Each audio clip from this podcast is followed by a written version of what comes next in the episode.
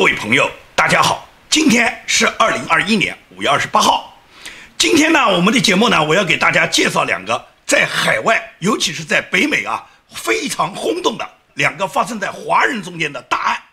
这两个案子呢，都非常有典型性。一个大案呢，是发生在加拿大温哥华，是两个呢比较有钱的移民到美国的这个中国大陆来的两个移民妇女，她们今年已经有五十多岁。两个人呢，因为长期在网上的叫骂，本来在生活中完全不认识啊，就是在网上认识的网友，然后在移民的过程中共同进了一个移民群，在这个群里面呢，大家有交流，然后这么十几年来，两人根本就没有互相见面过，他们一直在网上互相的侮辱对方，那么最终发展到双方都把对方告上法庭，告上法庭以后，对判决呢，其中有一个人不服气。那么，当法庭对他们进行调停的时候，就在这个礼拜，就是五月二十五号上午，在温哥华法院高等法院，也就是孟晚舟被审判的那个法院，在这个法院里面呢，其中一个被告人呢带了一把刀冲进了这个法庭，对另外一个涉案人呢，然后呢就捅了很多刀。现在被捅的那个女子呢，已经在医院里面，而且是生命垂危。那么这个案子是怎么会发生的？在加拿大会引起什么样的反响？在北美华人之间现在引起了什么样的反应？这是我今天要跟大家介绍的第一个案件。第二个案件呢，也是呢前两年就已经提起诉讼，那么判决呢，在这个礼拜已经下达，是中国有一部分劳工被骗入美国塞班岛。在塞班岛一个赌场做装修的，那么这七个中国大陆来的这个装修工人呢，是在装修期间呢遭到了非人道的待遇，也就是本人受伤被盘剥，长期的加班，包括他们受伤都没有人管理他们。那么最终他这个案子呢，就是七个工人。状告他这个赌场，这显然是跟中共有关的了，跟中共没关，哪有这个能力在海外开赌场，而且有那么大派头的一个中资公司，而且是在香港上市的一个公司。那么最终状告这个公司成功，现在呢，法庭判决这个公司要赔偿这七个工人呢五百九十万。那么这个案件呢，它是对海外劳工，尤其是非法劳工呢，它一个极大的提示。这是我今天呢要跟大家呢介绍的第二个案例。那么先谈第一个案例。现在的第一个案例呢，是发生在五月二十五号上午十点左右，发生在加拿大 B.C 省的最高法院。这个法院也就是孟晚舟审理孟晚舟案件的法院，我是到这个法院去过不止一次，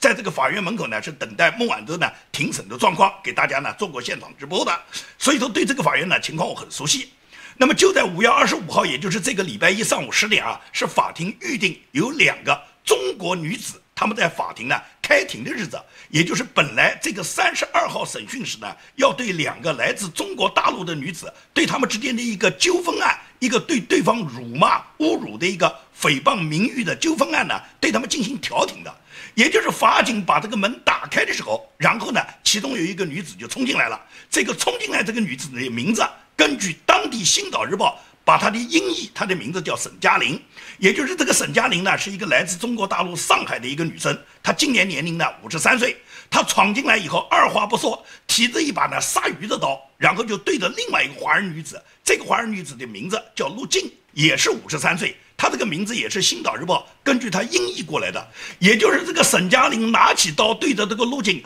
一下子就捅上去，而且她连捅了好几刀，每一刀都扎在要害上。那么被捅的这个陆静呢，就一下子就倒在血泊中，生命垂危。这个时候呢，法警已经闻讯赶来，也就控制住这个行凶的女子，然后把她押送到呢温哥华的警方，把那个受伤的女子陆静呢就送到医院里面去抢救。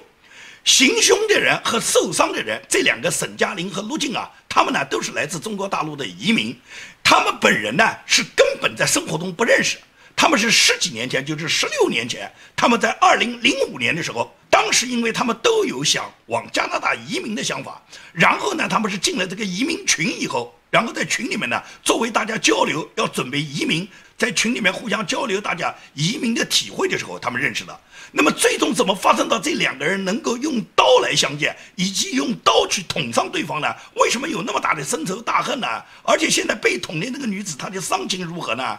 当天，温哥华警方是非常的正经的，因为呢，从来在温哥华没有发生过这样的事情。也就是温哥华警方当天在新闻发布会上面，他发布的声明就说，被刺伤的这个华人妇女叫陆静呢，她现在已经送往医院，伤势很严重，生命垂危。而捅伤她的这个来自中国上海的女子叫沈佳玲呢，她本人现在已经被押在监狱里面等待审判。那么具体他们这个事情是怎么发生的呢？这就是回归到十六年前，当时他们只有三十几岁嘛，三十七岁嘛，十六年嘛，今年五十三岁嘛，十六年前不就是三十七岁嘛？也就是当时他们两个人都只有三十多岁。他们是共同进了一个移民群，在生活中他们从不认识。进到这个移民群的时候呢，他们是互相的交流移民的体会，然后他们就在群里面发生了口角，发生了口角，两个人就互相攻击，这一攻击就攻击了十六年，从他们三十七岁一直攻击到了五十三岁。那么这两个人后来都移民到了加拿大温哥华。那么他们两人不是今天第一次上法庭，根据加拿大 CBC News 在去年四月份就有过一个报道。这个报道呢，是对他们过去十五年，也就是在去年就是十五年嘛，到今年是十六年，过去的十五年，两人互相辱骂对方，相互的羞辱对方，然后发生了一个离奇的、莫名其妙的口水战。这个 CBC News 呢，对他有一个详细报道。这两个人在现实生活中根本就不认识。但是在网上呢，都不断的发表各种辱骂对方、诋毁对方，用了非常多的侮辱性的语言，骂对方是狗啊、驴啊，什么最著名的失败者啊、上海最知名、最贱的女人啊，这些词语呢，他们都互相呢骂给了对方。这十几年来，他们都是这么去做的。两个人呢，本来呢是在移民群认识，然后后来两个人都移民成功了，带着他们的孩子呢，就来到了加拿大温哥华。那么到了温哥华以后，已经实现了你们的加拿大梦嘛？你们就各安各的家，各过各的生活，有什么必要继续在网上互骂呢？但是呢不过瘾，两个人呢都不省事，都在网上呢不断去辱骂对方，而且是在加拿大当地的一些华人论坛里面，在这些华人论坛有几个论坛里面，他们都共同在这个论坛上面，在网络上面互相骂对方。那么骂对方骂的这个语言呢，就经常呢是侮辱到对方了。那么侮辱到对方，因为你上的这个网络都是社交论坛啊，这个社交论坛上面很多别的网友也在上面啊，有很多其他网友在生活中是跟这两个人认识的，所以说他们的互相骂呢，最终就产生了很多社会效果嘛，就给他们本人在他们的生活中带来了很多麻烦，带来了很多个人名誉上受损嘛。那么最后互骂两人觉得不过瘾，然后就提起了诉讼了。诉讼是路径，首先诉这个沈佳玲，而沈佳玲也有反诉路径，因为他们双方呢都有非常多的这个理由，认为对方呢骂了自己。那么怎么骂呢？根据他们诉状上是写呢，就是沈佳玲呢在网上呢，首先是指责这个路径呢，说他穷，中国人就喜欢笑话别人穷嘛，说他穷买不起房，而且他的儿子呢教育上也很不成功，就是很落魄的一对母子。这是呢沈嘉玲呢嘲笑陆晋。那陆晋呢？他就反唇相讥，他就认为我的房子买的不比你差，虽然买的面积比你小，但是我的位置比你好。至于你嘲笑我儿子学习上不成功，那么终于有一天，他把他儿子在哈佛大学已经得到哈佛大学录取通知书的事晒出来，就告诉他我儿子不成功，我儿子上了哈佛。那么对这件事，沈嘉玲就气不过啊，你儿子上的是真哈佛假哈佛啊？所以说，按照陆晋向法庭提供的资料，就说沈佳玲质疑他这个儿子是否真的上了哈佛。就专门到他儿子在温哥华就读的那所高中呢，到这个高中去打听有没有这么样一个孩子上了哈佛。因为大家都知道，哈佛是世界顶尖大学。一旦一个高中里面出现一个上哈佛的学生，全校学生都知道的。所以说，他去打听，打听那真有那么回事。那真有那么回事，人家孩子上哈佛，你就不能证明人家孩子很失败啊？人家孩子说他学习很差，人家不是哈佛吗？那么哈佛总有一天毕业了吧？到毕业的时候，这个沈嘉玲仍然认为他这个毕业证书不一定是真的。他又到哈佛专门发了电子邮件到哈佛里面去追踪这个陆静的儿子是否在哈佛的顺利毕业了。这是呢，陆晋指责沈嘉玲不断地骚扰他和骚扰他的儿子，质疑他儿子的学历，质疑他儿子哈佛学位毕业的这个学位证书是否真实。这是指他的儿子。然后对他自己本人的骚扰呢，是因为陆晋呢在加拿大温哥华开了一家咖啡馆。那么这个沈嘉玲就跟踪到这个咖啡馆以后，在咖啡馆拍到了陆晋给客人，就是招待客人、服务客人的画面，然后把这个画面呢发到了网上。并且在网上呢就笑话这个陆静，说他呢在餐厅里面打工，只是一个服务员。那么陆静就不满意了，因为她是老板娘啊。最终陆静就说，由于网上对他不断的羞辱呢，他造成了很多他个人隐私的散布呢。最终呢，陆静呢不得不卖掉了他的咖啡馆。这是陆静呢提供给法院他本人的证词。也就是这两件事情呢，最终他们就从网上呢已经发展到网下。也就是到了线下呢，对对方呢有跟踪、有拍照、有传播别人隐私，以及呢对对方的辱骂呢已经升级了。到了这个状态呢，那个陆静呢，他就到法院去状告沈佳玲，说沈佳玲呢侮辱他，然后侵犯他的隐私。那么这个沈佳玲呢，绝对不仅仅是你陆静你告我，我就等着你告，因为沈佳玲认为这么多年来你陆静也侮辱我很多啊，所以这个沈佳玲也提供给了法庭，认为陆静对他本人也有很多侮辱。他说陆静在过去十年里面撒谎，并编造有关他和他儿子的故事，而且在网上发布了他们所谓的大头照来诋毁他们。二零零九年十月份，沈佳玲声称陆静曾经指责他说他穿着宽松的运动服，看上去就像一个卖车票的老阿姨，骂她是无家可归的狗，是没有家教的女人。所以说，这是沈佳玲呢反诉陆静。那么一个起诉，一个反诉，最终加拿大的法官就是宾夕省的这个法官，拿到他们这一个口水仗，拿到他们这两个妇女互相侮辱对方的这个官司啊，不知道该怎么判好。所以，的法官在看了他们的起诉和反诉的内容后，认为他们的陈述啊根本不符合法院诉讼程序的要求，大部分都是那些主观臆想。没有必要的事实、猜想、推测以及煽动和侮辱性的语言，所以在这种情况下呢，法庭呢最终就是判决他们双方对对方都有责任，然后判决他们一人赔对方五千加元，那么就等于没判了，也就双方都有过失，每人都要判对方五千加元。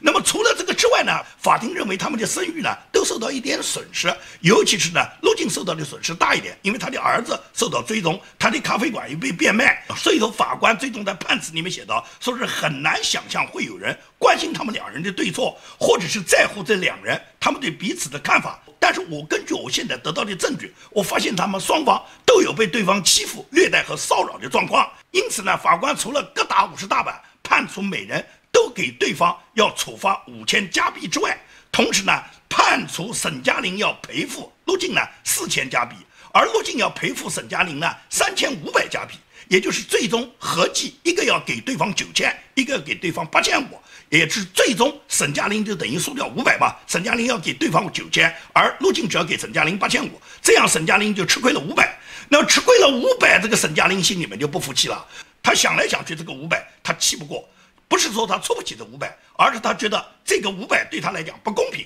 因此在法庭安排他们在五月二十五号进行调停的那一天，他呢就带着一把杀鱼的刀，然后就冲到了法庭上。他不仅是带了一把杀鱼的刀，他的包里面最后法警搜出他的包里面还有一个铁榔头，也就是他这一次过来，他对陆静他痛下杀手啊，他甚至都准备要陆静的命了。所以说这种情况呢，作为沈佳玲来讲，她是非常非常不冷静的。她居然在法庭审理的过程中，能够公开的拿刀去杀掉对方。那么在这种情况下，她是犯下了严重的罪行的。所以说这两个人，他们本来是生活中完全不认识，在网上也仅仅是一个大家共同有一个共同想移民想法的一个网友，能交流就交流，不能交流就拉倒。但是他们就从网上的口水战发展到了嘛，能够骂对方十六年的。你能忍受这样的人吗？有一个人跟你对骂十六年，你真有那么大的耐心吗？如果你觉得对方是很无耻、很无理的人，你就不要跟对方啰嗦嘛。但是这两个人都乐此不疲，十几年来，两人互相骂对方呢，从来就没停过。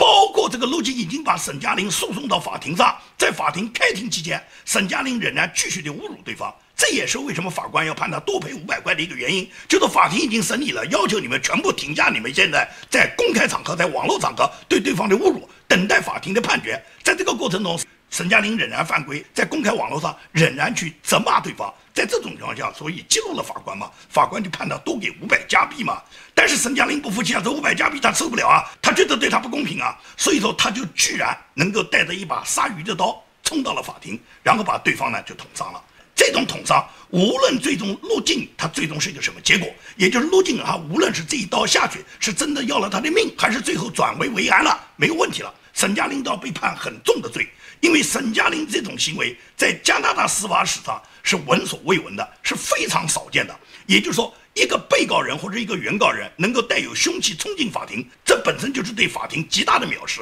而且在法庭审理的过程中能够对对方动凶器。那么他这个罪是很重的，因为美国也好，加拿大也好，西方发达国家也好，原则上是碰到官司啊，尤其是个人名誉官司，是张三告李四，李四告王五的这类官司，法庭和律师都是要求原告被告是绝对不见面，原告被告是绝对不准联系，一律要通过法官、通过律师、通过第三方去联系，彼此之间是不准发生任何联系的，即使是在庭上开庭，也是各自在法官规定里。被告你可以讲话，你就可以讲话；不能讲话，你就不能讲话。原告你可以讲话，你就可以讲话；不可以讲话就不可以讲话。也就是原被告在法庭上一切要听从法官的安排，法官要你干什么就干什么。你们彼此之间是不许对话的，你们所有的意见都要通过律师去传达，通过法官去问讯。所有的话你要想问对方的，你都要先告诉法官，向法官提出疑问，然后由法官来问对方。而不是由你可以直接问对方的，也就是西方的法律和中国的法律和中国的庭审是完全不一样的。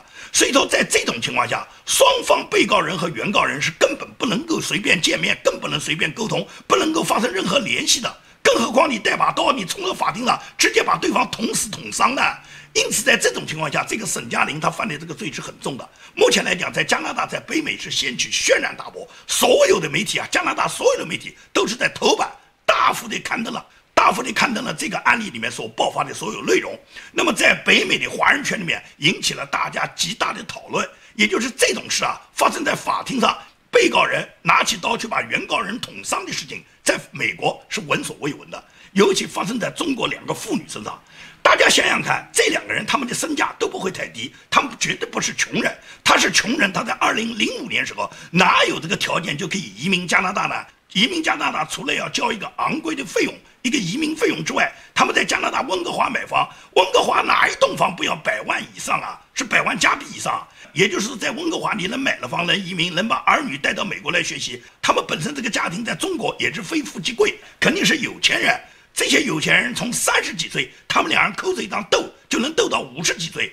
最终光斗嘴不过瘾了，直接拿刀到法庭上去砍了。所以说这种情况发生在华人之间，你就想想看，华人给这个世界带来是什么影响？尤其是华人那些有钱人，他们在世界面前展现的是华人什么形象？就是这副形象吗？就是天天在网上骂骂对方是猪是狗，是最贱的女人，然后骂不过以后再去告，告完了以后到法庭上面拿刀去砍。这种情况对西方文明是极大的亵渎。西方为什么要接纳你们中国人，而且接纳你们中国有钱人啊？你们这些有钱人，你们的道德水准在哪里？你们的素质在哪里？你们移民到海外以后，你们展现在西方文明面前，就是你们这些野蛮的行为吗？所以说，不光是辱骂，而且动了刀，而且在法庭上动了刀，这种状况就让西方人对华人对照他们个人的素质，用文明的标准来判断，完全就是颠覆了人家对华人的这个印象嘛？为什么很多华人动不动嚷嚷的在海外他们受到歧视啊？都是你们自找的哇！华人对抗白人不敢，华人对抗黑人更不敢，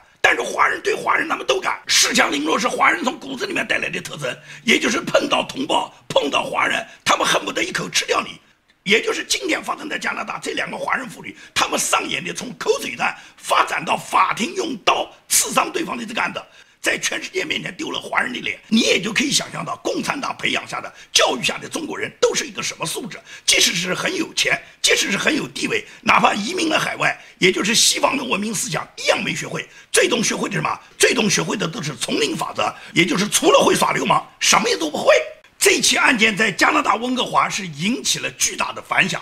本来呢是有一个电视台的这个主持人，他是在现场呢要转播这个庭审的状况的。你从这个主持人惊恐万状的这个脸色和表情，从他对现场的这个描述，你就可以看到这两个华人妇女他们在法庭上的这个刺杀案对加拿大社会引起的这个震动有多大。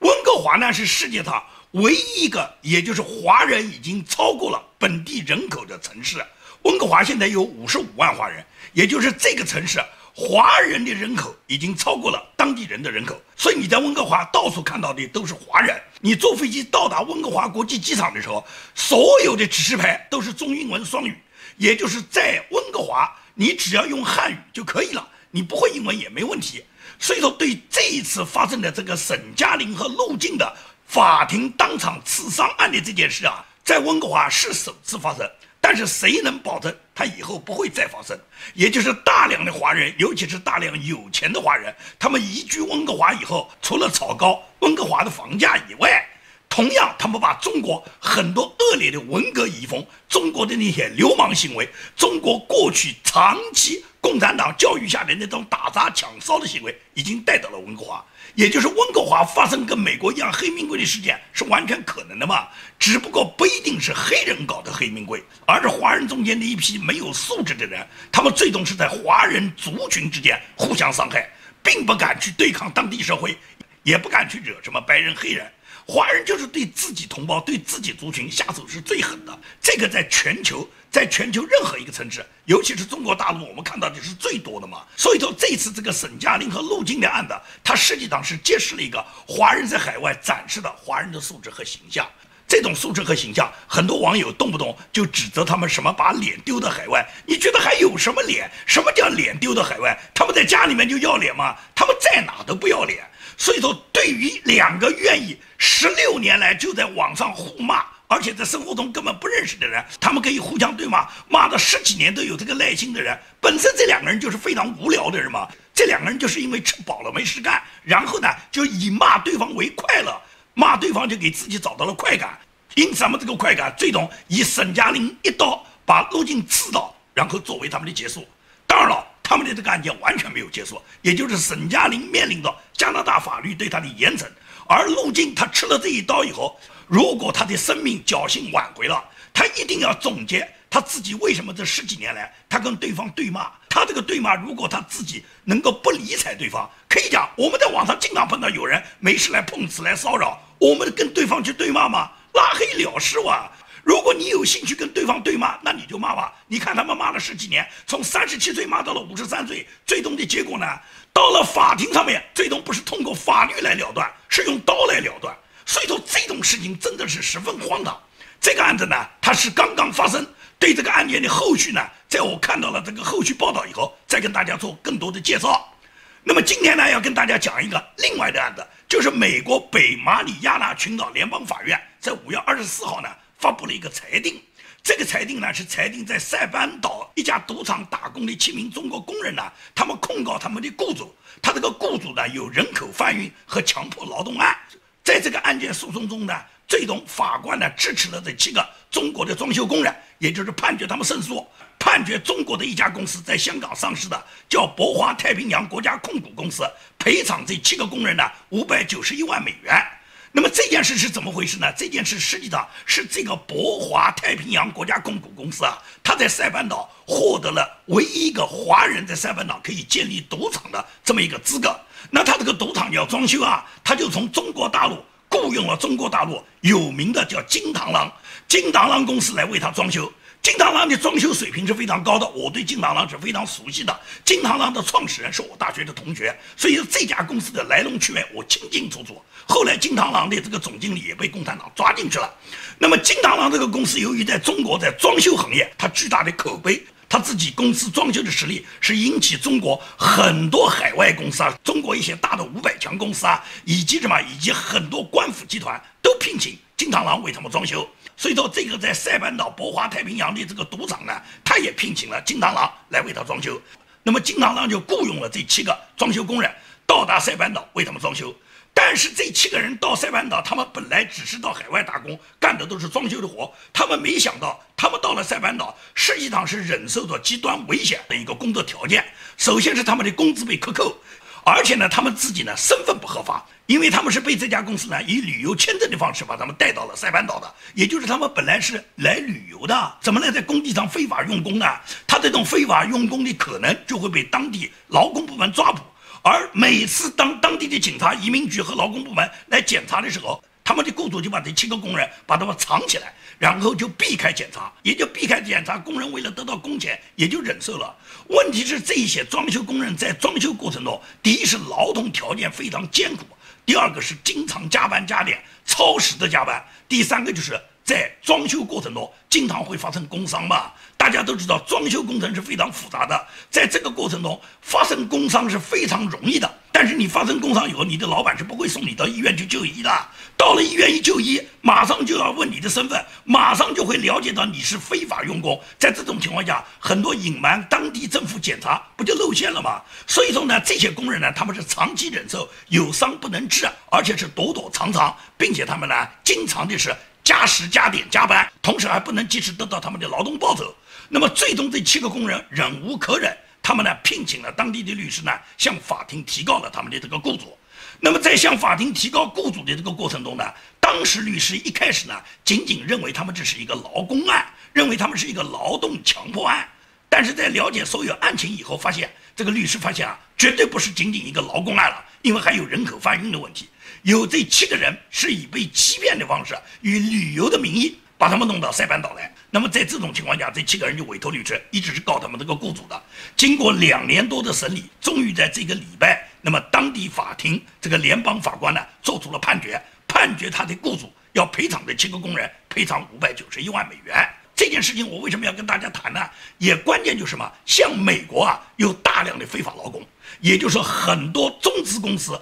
以及中共的一些达官贵人，他们在中国雇佣了一些私人，以旅游签证的方式把这些人带到美国来，实际上是到他们的家，到他们在美国的公司，到他们在美国购买的一些豪宅、一些基地。包括他们在美国从事的很多非法勾当的什么赌场啦、妓院啦，或者是一些间谍工程，然后雇佣中国大陆的一些非法劳工呢，为他们在这打黑工。这些打黑工的人呢，往往因为一不懂英语，二没有文化，三又没有法律保护，在做工期间经常受到盘剥。除了他们自己加班加点，要付出比别人更多的劳动之外，还得不到他们的报酬，并且呢，一旦受伤呢，一旦有了工伤呢，都是自己忍的，没有人管你。所以说这种情况，在美国呢，很多企业，尤其是共产党在美国秘密布置的各种企业里面非常普遍。前几年就有纽约中国大使馆里面的一个雇员，这个人从大使馆里面退下来以后，然后他就雇佣了一批装修工人，在纽约也好，还是其他几个设有中国领事馆的这个公司去接活。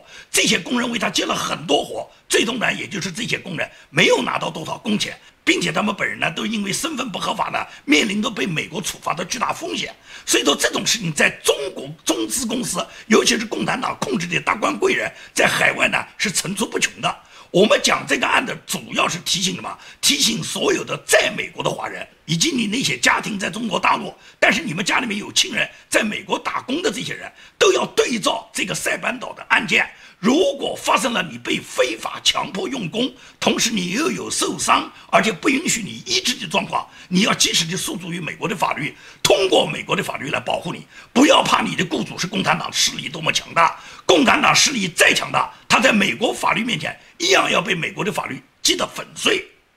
好，今天的节目就跟大家做到这里，谢谢大家。